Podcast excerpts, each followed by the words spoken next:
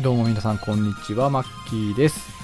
えー今日は4月の、2021年4月の8日の木曜日ですね。はい、に収録しております。えー今日まあ4月なのでもうすっかり季節はね、春に向かってって感じなんですけど、前でもちょっと話したんですけど、札幌、まあ北海道全般って言った方がいいのかもしれないですけど、まあ、春といっても4月ってまだまだ寒くて、まあ、桜が咲くのも4月の終わりから5月の頭ぐらいなのでまだまだ寒いと。ただここ最近暖かかったんですよねかなり。あの平均気温がもうずっと軒並み平均以上で雪ももう3月中にほぼなくなってしまってっていう感じだったんですよね。なのでまあ、ずっと暖かかったんですけどここ最近ちょっとまた寒くて朝雪降ってましたね少し。まあ、積もるほどじゃないんですけどね。ただ、まあ、雪降ってたんで、気温が多分、まあ、1度とか2度とか、まあ、朝方ちょっとマイナスになってたりとか、まあ、そんな感じでね、まあ、まだ4月なので、そういったことも北海道だったら普通にあり得る、まあ、時期ではあるんですけど、まあ、ちょっと寒かったですね。まあ、とはいえ、まあ、冬に比べたらね、プラス気温だったらそんなにめちゃくちゃ寒いとは感じないのが道民なんですけど、まあ、そんなこともあってですね、私、あの、車のタイヤあの、交換したんですよね、夏タイヤに。履き替えました。この間の土日で。4月の頭。普通だったらね、まだありえないっていうか、普通に雪残ってたりするんで、まあ、もうちょっと後に変える、まあ、4月の下旬、中旬下旬ぐらいに変えるっていうのが、まあ、いつもの、まタイミングなんですけど、今回はちょっと早めに、ま、雪もなくなったし、まあ、空いてるうちに交換したいなと思って、やっぱり北海道って、当たり前ですけど、みんな冬になるとスタッドレス履くし、冬が終われば夏タイヤに履き替えるので、混むんですよ、タイヤ交換。すっごく。まあ、いわゆるその、オートバックスとか、イエローハットとか、予約しても結構いっぱいでなかなか埋まってたりして。で、それで、私の場合は、あのガソリンスタンドに交換しに行ってますね。まあ自分でね、買えるっていうのもね、全然いいかなって思ったりはするんですけど、まあなんせタイヤがね、大きいんですよね、私の車って。まあ、一応 SUV なので、まあタイヤが17インチとか18インチ入っているので、これかなり重たいんですよ。だいたい普通の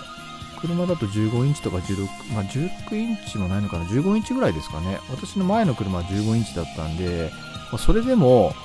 タイヤ運ぶのって結構苦労するんですよね、わかる人は。やったことある人はわかると思うんですけど、まあ、階段とかね、登るするの結構大変なんですよね、タバ、あのタバコじゃねえや、タイヤを抱えて、あの移動するのって結構大変なので、これがね、18インチとかになるとマジで持ち上げられないんですよね。こう抱えた状態で。だから、まあ、まあかなり労力、まあ体力使うんで、まあ皆さんね、あの、やっぱりそういうところ行って交換してもらってると、まあ私もガソリンスタンドで、まあ交換してもらったと。まあ20分ぐらいで終わるんですけど、まあそれでもね、やっぱタイヤが大きいせいで、5000円ぐらいかかるんですよ。5000円。結構いい値段ですよね。ゲーム買えちゃいますよね。下手したらちょっと安いゲーム。なのでね、ちょっと、まあ、自分でね、交換するっていうのも、まあそれね、頑張って、まあ2、3時間かかるかもしれないけど、頑張れば5000円浮くと思えばね、それも自分でやるっていうのも全然ありだと思うんですけど、やっぱりマンションだからね、やる場所がないんですよね。交換できる場所。まあ駐車場で交換してしまっても別に怒られはしないのかなっていう気はしなくもないんですけど、まあ、なかなかね、そこで交換するっていうのもあれだし、まあ結局は交換してもらう。まあ自分でやるとちょっと不安っていうのもあるじゃないですか。まあそんなに難しいもんでもないと思うんですけど、まあ専用のね、工具があったりすればもうちょっと楽なのかなとか思ったりもするんですけど、まあ、今回はガソリンスタンドで交換してもらって、まあでも夏タイに履き替えるとやっぱりちょっと燃費が良くなってくるんですよね。まああと、まあ気温が高くなってきたってこともあって、こうなんていうんですかね、こうエンジンスターターでこうあらかじめ10分くらい前にこうエンジンかけとかないと、めちゃくちゃ車内寒いんですよ、北海道って。でそれもない。まあそれやるとやっぱり燃費悪くなるじゃないですか、当然。ずっとね、アイドリング状態だから、やっぱそれも悪くなるんで、まあそれもなくなってきて、まあ、全体的に燃費がね、良くなってくる。これから良くなってくると思うし、まあ夏タイヤ履き替えたことで、さらに少し良くなるのかな。まあとはいえね、あの、私乗ってるのはエクストレイルという日産のエクストレイルという車なんですけど、まあそんなにね、燃費がいい車ではないので、まあ街乗りするとほんと10キロ行くか行かないか。郊外行くと13とか行くけど、まあそんなもんですよね。なのでやっぱ燃費のいい車って羨ましいですね。まあね SUV とかってやっぱり車重たくてでかいのでなかなか燃費と両立っていうのは難しいと思うんですけどでもあのトヨタのラブ4とかだと、まあ、ハイブリッドなんかもあってね燃費がいいらしいですよ。だからそれもちょっとね羨ましいななんて思ったりしますね。特にあの最近ガソリンの価格めちゃくちゃ上がってません？150円近いですよね。ちょっと1年くらい前だと120円台ぐらいだった気がするのでもう20円以上上がっているのかな今は。結構痛いですよねやっぱりガソリンガソリン代って。私も月2回くらいは入れるので1回5000円とかかかるからやっぱり大体1万円ぐらい使ってるんですよねガソリン代で。結構馬鹿にならんなって思いました。はい。あとですね、まあ、ゲームの話題であのモンスターハンターライズやったり、まあ、あとラスアス2あの収録のためにやったりしてるぐらいですかね。もうラスアス2はねもう終わりですね。もう本当にエンディング間近まで来たのでもう収録の方ももう間もなく終わるかなと、まあ、終わったらあの、まあ、ちゃんとした、まあ、感想の動画も作りたいしあのこの番組であのザクッと本当に感想を1回収録してるんですけどあれ本当にねザクッとしかしてないので今回ちゃんと考察も含めた感想の動画と、まあ、この番組のラジオでも収録したいなと思ってるので、まあ、別々でやるかもしれないですけどね、まあ、それはまた別の機会に収録したいなとも思ってます、まあ、2回目ってかなりねあの本当じっくり物語を見ながら私プレイしたんですよね。ドキュメントも全部目通してあの1回目って結構ね勢いでやったところあったんですけど2回目ってやっぱりじっくり本当に物語をねきっちり見ながらプレイしたっていうこともあってすごくやっぱり1回目とはね全然何て言うんですかねこうプレイした感想がね全然違ったんですよ。全く違うと言ってもいいぐらい。なので、まあ、その辺りの話をできたらなと思っておりますあと、まあ、モンハンライズはね今上位まで行った後は割とちょっと足踏みというかですねまあラサスが、まあ、ラストパートというかなかなか手離せなくてあまりモンハンライズのはプレイできてないかなっていう感じですね。まあ、ちょっとオンラインで友達と遊んだりはしたんですけど、まあ、こんな感じかと。あとノ、ノラっていうね、あの、まあ、いわゆるその知らない人のクエに参加して、っていうのも何回かやったりもしてます。まあ、その感触は悪くないなというふうに思いましたね。まあ、もうちょっと時間落ち着いたらゆっくりやっていこうかなと思ってます。あとですね、一つすっごいがっかりというかね、非常に大失敗をしてしまったんですよ。というのも、あの、プレイステーション5の抽選に私実は当選してたんですよ。ビッグカメラの。その通知メールを私見落としてしまって、気がついたのがですね、4月の6日とかだったんですよ。5日とか6日。だからもうとっくの昔に期限、あれって2日間ぐらいしかないんですよね。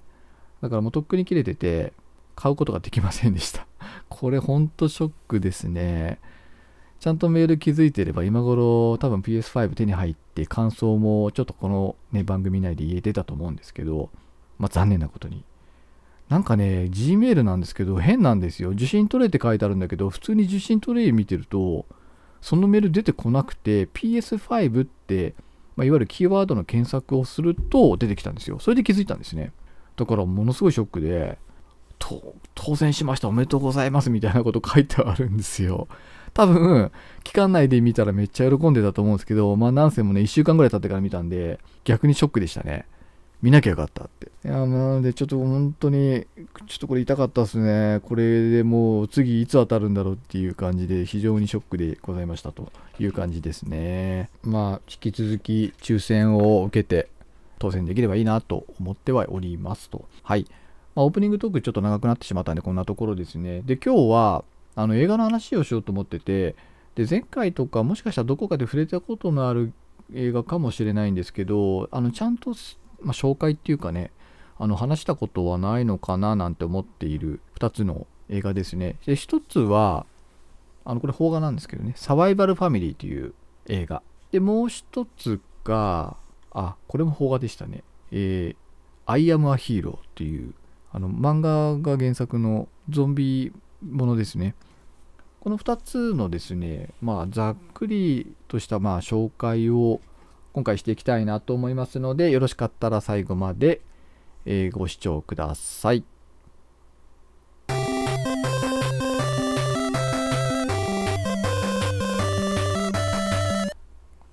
はい、えー、それでは映画の紹介をしていきたいなと思います。えー、まず、サバイバルファミリーですね。これはですね、2017年の2月の11日に、えー、公開された日本の、えー、作品、映画ですね。で内容なんですけれども、まあ、ある日突然、こう原因不明でですね、こう電気が消滅してしまったという話なんですね。まあ、電化製品がこう一切こう動かなくなったって言った方がいいのかな。単純にこう電気が使えなくなったっていうよりは、例えばスマホとかそういう電子機器とかももう一切動かなくなってしまった。で、そういう状態になって、まあ、ある家族が、まあ、まあ、起こすというかね、そういうサバイバル系の、まあ、ただ、あのコメディ要素が強くてですね、なんか全然重たい雰囲気は全くないですね。その週末とかそういう週末世界の殺伐とした風景というよりは、まあ、ややコメディタッチの映画、まあ、日本らしいっていうんですかね。あのまあ、例えば海外で同じこと起きたらこんな感じにはならんじゃないかって思うし、こんな映画作んないだろうなって個人的には思ってまして、まあ、というのも大体海外でそういう、まあ、いわゆるそのまあ、秩序が崩壊するっていうかねなんかこう警察とかねそういうものが機能しなくなった時にやっぱり海外だと暴動が起きたりとかねなんかそういう略奪が起きたりとかそういうことがやっぱりどうしても起きるみたいなんですよね。ただ日本ってあまりそういうのが起きるってイメージないし、まあ、実際にあの東北の地震の時だって、まあ、一見のそういう事件も起きなかったっていうのもあるので、まあ、この映画の中でもまあやっぱり電気が使えなくなるってことは車も動かない電車も動かない飛行機も飛ばない銀行の ATM も使えない。時計も見れない。スマホも使えない。テレビも見れない。ラジオも聞けないということでもう全てのものが使えなくなってしまうっていうちょっとね想像してみるとかなり不便そうですよね。相当に。まあそういうことが起きた時に、まあ、どうなるかっていうのと、まあ、あとそのあくまでもその映画の視点としてはその一家ですね。とある一家の話とある一家が、まあ、そういった状況の中でどういう行動をしていくかっていうのを描いているっていう話なんですけどこれがね面白いんですよね。あの、まあ、単純になんだろうなそういう、まあ、コメディ映画としても面白いんだろうけど物語としてあのよくできているなって私は個人的に思ったんですね。ああと最初に言いませんでしたけど、あのあくまでもあのネタバレ的なものはしないように紹介していくつもりですので、そこはご安心していただければと思います。で、私がね、面白いなと思ったのが、これ、あの、一応お父さん、お母さんがいて、でお父さんが小日向文世さん、お母さんが深津絵里さんで、娘さんが、名前忘れちゃいましたね。すいません。あの、娘さんと息子さんが、まあ、4人家族なんですよね。でなんかこう一見こう円満そうな家庭なんですけど、まあ、実はですねもう崩壊寸前な家庭なんですよね。というのも、まあ、お父さんってもうすごい仕事人間なんですよね。もう真面目に本当に仕事第一。なのでもう子育てなんか全然お母さん、まあ、妻に任せっきりで、まあ、全然子供と向き合ってないお父さんなんですよね。だから子供もそんなお父さんの姿見てるからお父さんに対して全然こうなんていうのリスペクトがないっていうかもうなんだこいつみたいな感じになっちゃってるんですよね。ただ旗から見るとなんか普通の家族には見える。でも実際はもうバラバラ。お母さんもお父さんのことも呆れてるっていうかね。もうこういう人だからみたいな感じで諦めちゃっているところがあって、まあ、そういうまあ一見円満そうで実はもうバラッバラの状態の家族っていうのが物語の中心にいるんですよね。でそれがまあ、まあ、面白さを引き立ててるんだと個人的には思ってまして、まあ、あとそのさっきもちょっと言ったんですけどこうお金をね ATM から引き出せなくなってみんなこう銀行の窓口に殺到していくんですよね。当たり前ですけど現金が手元にないと困るじゃないですか。まあでも普段ね、お金なくなったら ATM から下ろせばいいやみたいな感じで多分思ってて、みんなそんなに手元にね、何十万も置く人っていないと思うんですけど、まあ、この映画ではね、まあ、現金がなくて困って ATM に殺到するんだけど ATM 動いてない。で銀行の窓口行こうと思ったらものすごい行列になってるみたいな描写があったりしてでしまいにはねあのお金なんかいらねえって感じになってくるんですよ。というのももうあの例えば主人公たちがねあの結果的にあの西の方九州だっけなあのお母さんのお父さんおじいちゃんねが住んでいる九州までね大移動しようとするんですよこの家族が。なんかもうそこしか行く目的がなかったというか特に他に目的もなかったのでそっちへ行こうと。でその旅路の中でこうホテル泊まろうとしたらなんかすごいぼったくられたりねしたりとかあと水買おうとしたらペットボトルで、ね、1本1000円とか2000円とかって言われたりするわけですよ。普通100円で売ってるようなものですよ。でもいらないならいいよみたいなこと言われるんだけどないと、ね、飲み物ないとやっぱ人間生きていけないから、まあ、仕方なしにその2000円とか出して、ま、4本買ったらもうね8000円とか1万円ぐらいするわけですよ。まあ、それをね買ったりとかもうしまいにはもう金なんかいらねえって物をよこせって言い出す人がいたりしてね。お米かなんか買う時かな？お金なんて持ってたって何も買えねえっつってなんかこう役立つものと交換しろみたいな感じでこう物々交換になったりとかねするんですよね。それがすごいね見てて面白いなと思いましたね。こうまあ私も経済の勉強してるのですごいそういうところがねすごく楽し楽しいっていうかねああなるほどなって思ったんですよねやっぱお金ってねあの物とかサービスがこう安定的に供給されているからこそ安心して持てるんですよね。それを供給が断たれてしまう。要は物がね、買いたくても手に入らない、売ってないっていう状態になってしまうと、手元にお金あったって何もできないんですよ。当たり前ですけど。だからそういうのがね、面白かったですね。やっぱり、いざという時やっぱ物が大事だし、みんな必要なのはお金じゃなくて物ですからね。そのお金で買えるものですからね。ものとかね、サービスとか、まあ、この場合はやっぱり食べ物とか飲み物になると思うんですけど、まあ、それをね、こう手に入れるためにこう宿泊したりとか、そういう、なんかね、面白かったですね、そういう、なんて言うんでしょうね、そのやりとりがね。まあ、あとね、映画自体は、本当言ったようにあの、まあ、ちょっとそうやって東京が混乱していく様とか、あと、まあ、この家族がね、その九州に、鹿児島かな？に向かうんですよね。まあ、その間の工程とかも面白いんですけど、まあ、僕的にあの面白かったのがやっぱこのお父さんの姿でこの小日向さんが演じているお父さんっていうのがさっきも言ったんですけど、まあ、とにかく仕事一筋で家庭には本当顧みない人だったので 奥さんはねまだちょっとお父さん立ててるとこあるんですけども子供は完全にもうお父さんのことバカにしてるんですよね。信用してないって言った方がいいのかな。なのでそれがねこういう状況になってもう痛いほどお父さんは感じるわけなんですよね。普段全く無関心だったんだけどこう、ね、子供と、まあ、いざこういう、ね、緊急時に向き合ってみると自分が全く信頼されてないっていうことに絶望するんですよ途中。まあ、なんですけど、まあ、ちょっとねネタバレになっちゃうとあれなんですけどね、まあ、そういう状況の中で、まあ、極限状態じゃないですかいわゆる。ものとかね。あのまともに買えないような状況で移動しているわけですから。その中でねこうお父さんもね少しずつ成長していくわけなんですよ。もう家族のために体を張ったりとかにし始めていくわけなんですよね。なのでそれによってやっぱり子供たちも今まで見ていたお父さんの背中っていうものがねなんだこいつみたいな感じだったのが、まあ、少しずつその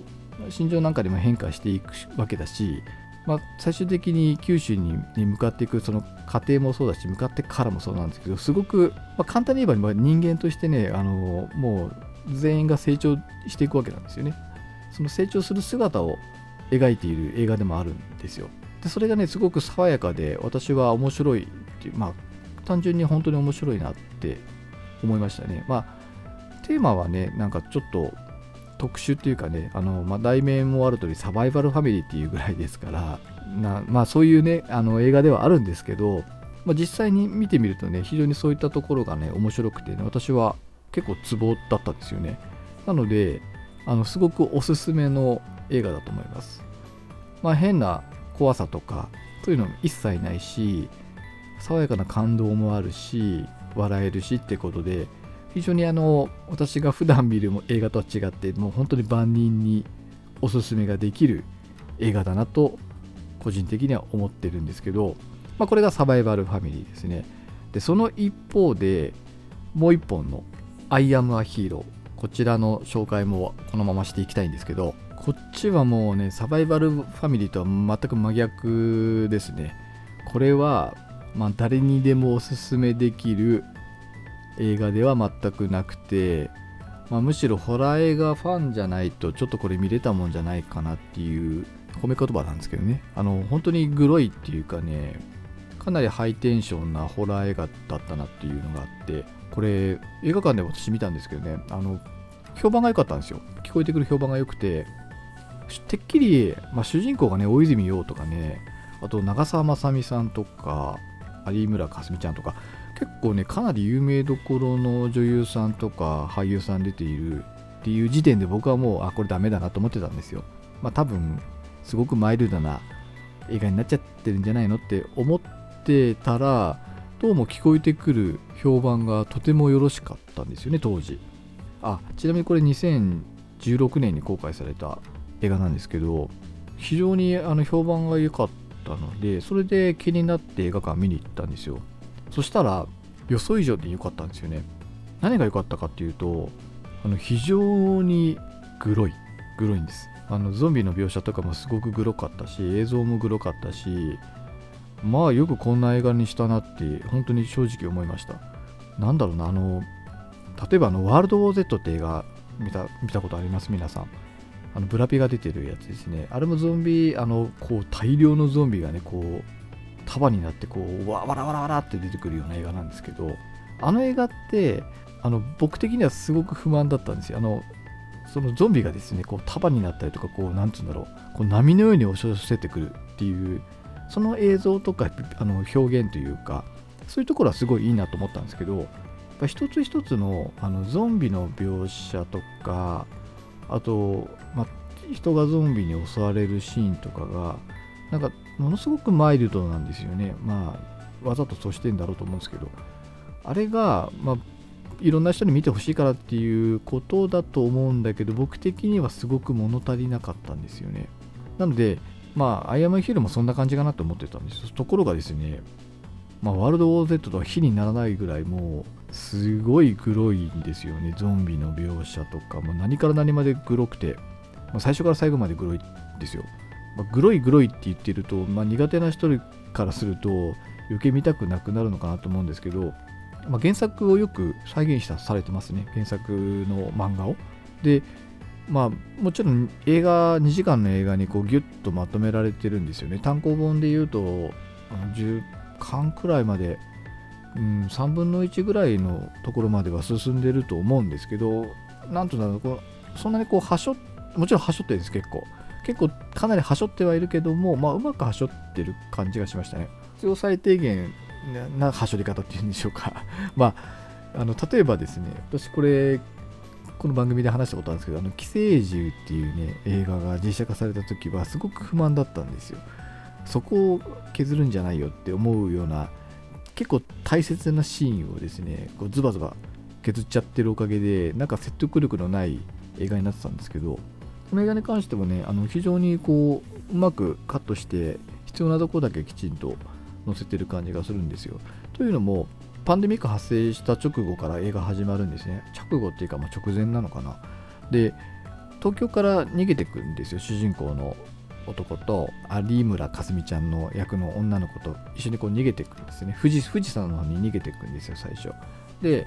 逃げた先にショッピングモールが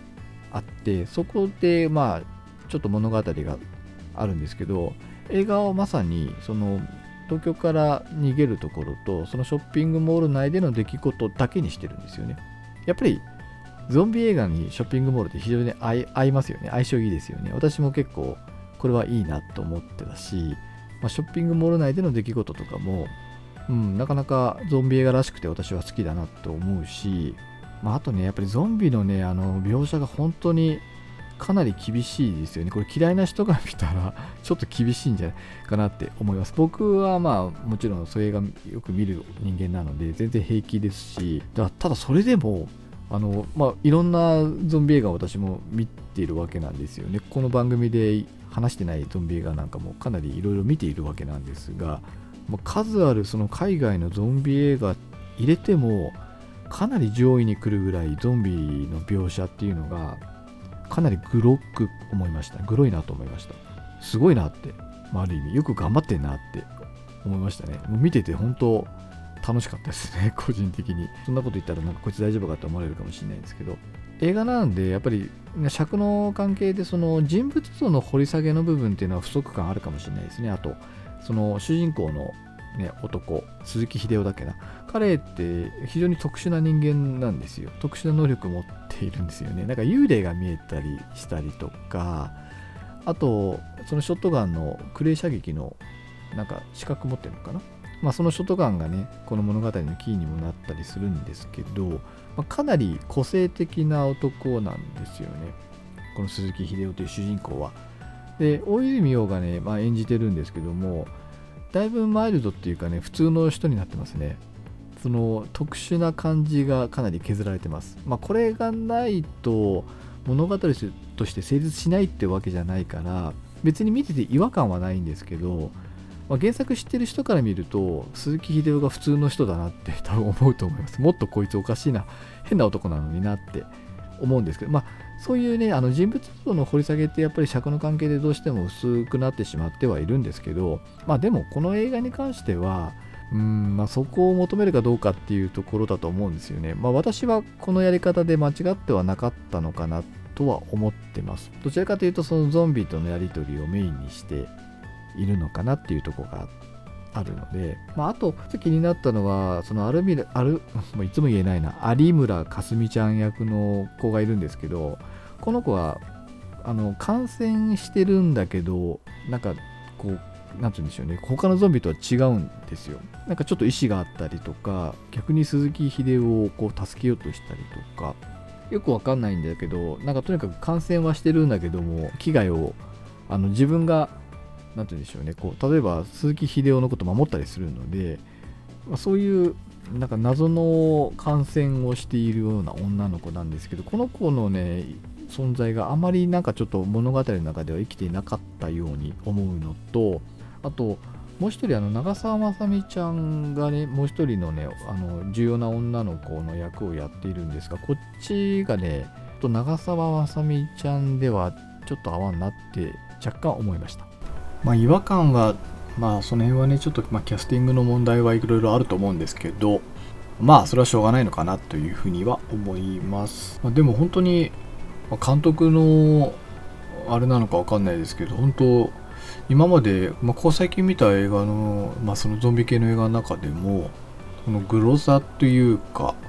そのゾンビの演出というか、その描写っていうのが、本当あの、ここ最近見た中でもそうだし今まで見た中でもかなり上位に位置するぐらいかなりあの本当にグロい描写満載なんですよね。まあ逆にだから嫌いな人はね ちょっとうんなかなか見るのはしんどいだろうしまあ絶対ねこれ地上波とかでは放送されないんじゃないかなっていうくらいあの描写がグロいのでうんまあその辺だけちょっと注意していただければなって感じですかね。まあ今あの話した「アイアムヒーローも」まあ、先ほど紹介した、えー、サバイバルファミリー。どちらもおそらく Amazon ビデオなんかではあのただで見れるんじゃないですかねプライムビデオとかで、うん、そんなに難しくないと思うんですよね見るのは、まあ、ぜひ、まあ、興味がある方は見てほしいですね、まあ、今回の作品って、ね、いつも似たような作品紹介するんですけど、まあ、正直ベクトルは全然作品ごとに違うんで「アイアム・ア・ヒーロー」はかなり、まあ、ホラー寄りだし、まあ、サバイバルファミリーはかなりコメディ寄りなのでお好みで見ていただけたらなと思います。はいちょっと短いですけども、まあ、簡単にですね2作品の紹介をさせていただきました。本編は以上です。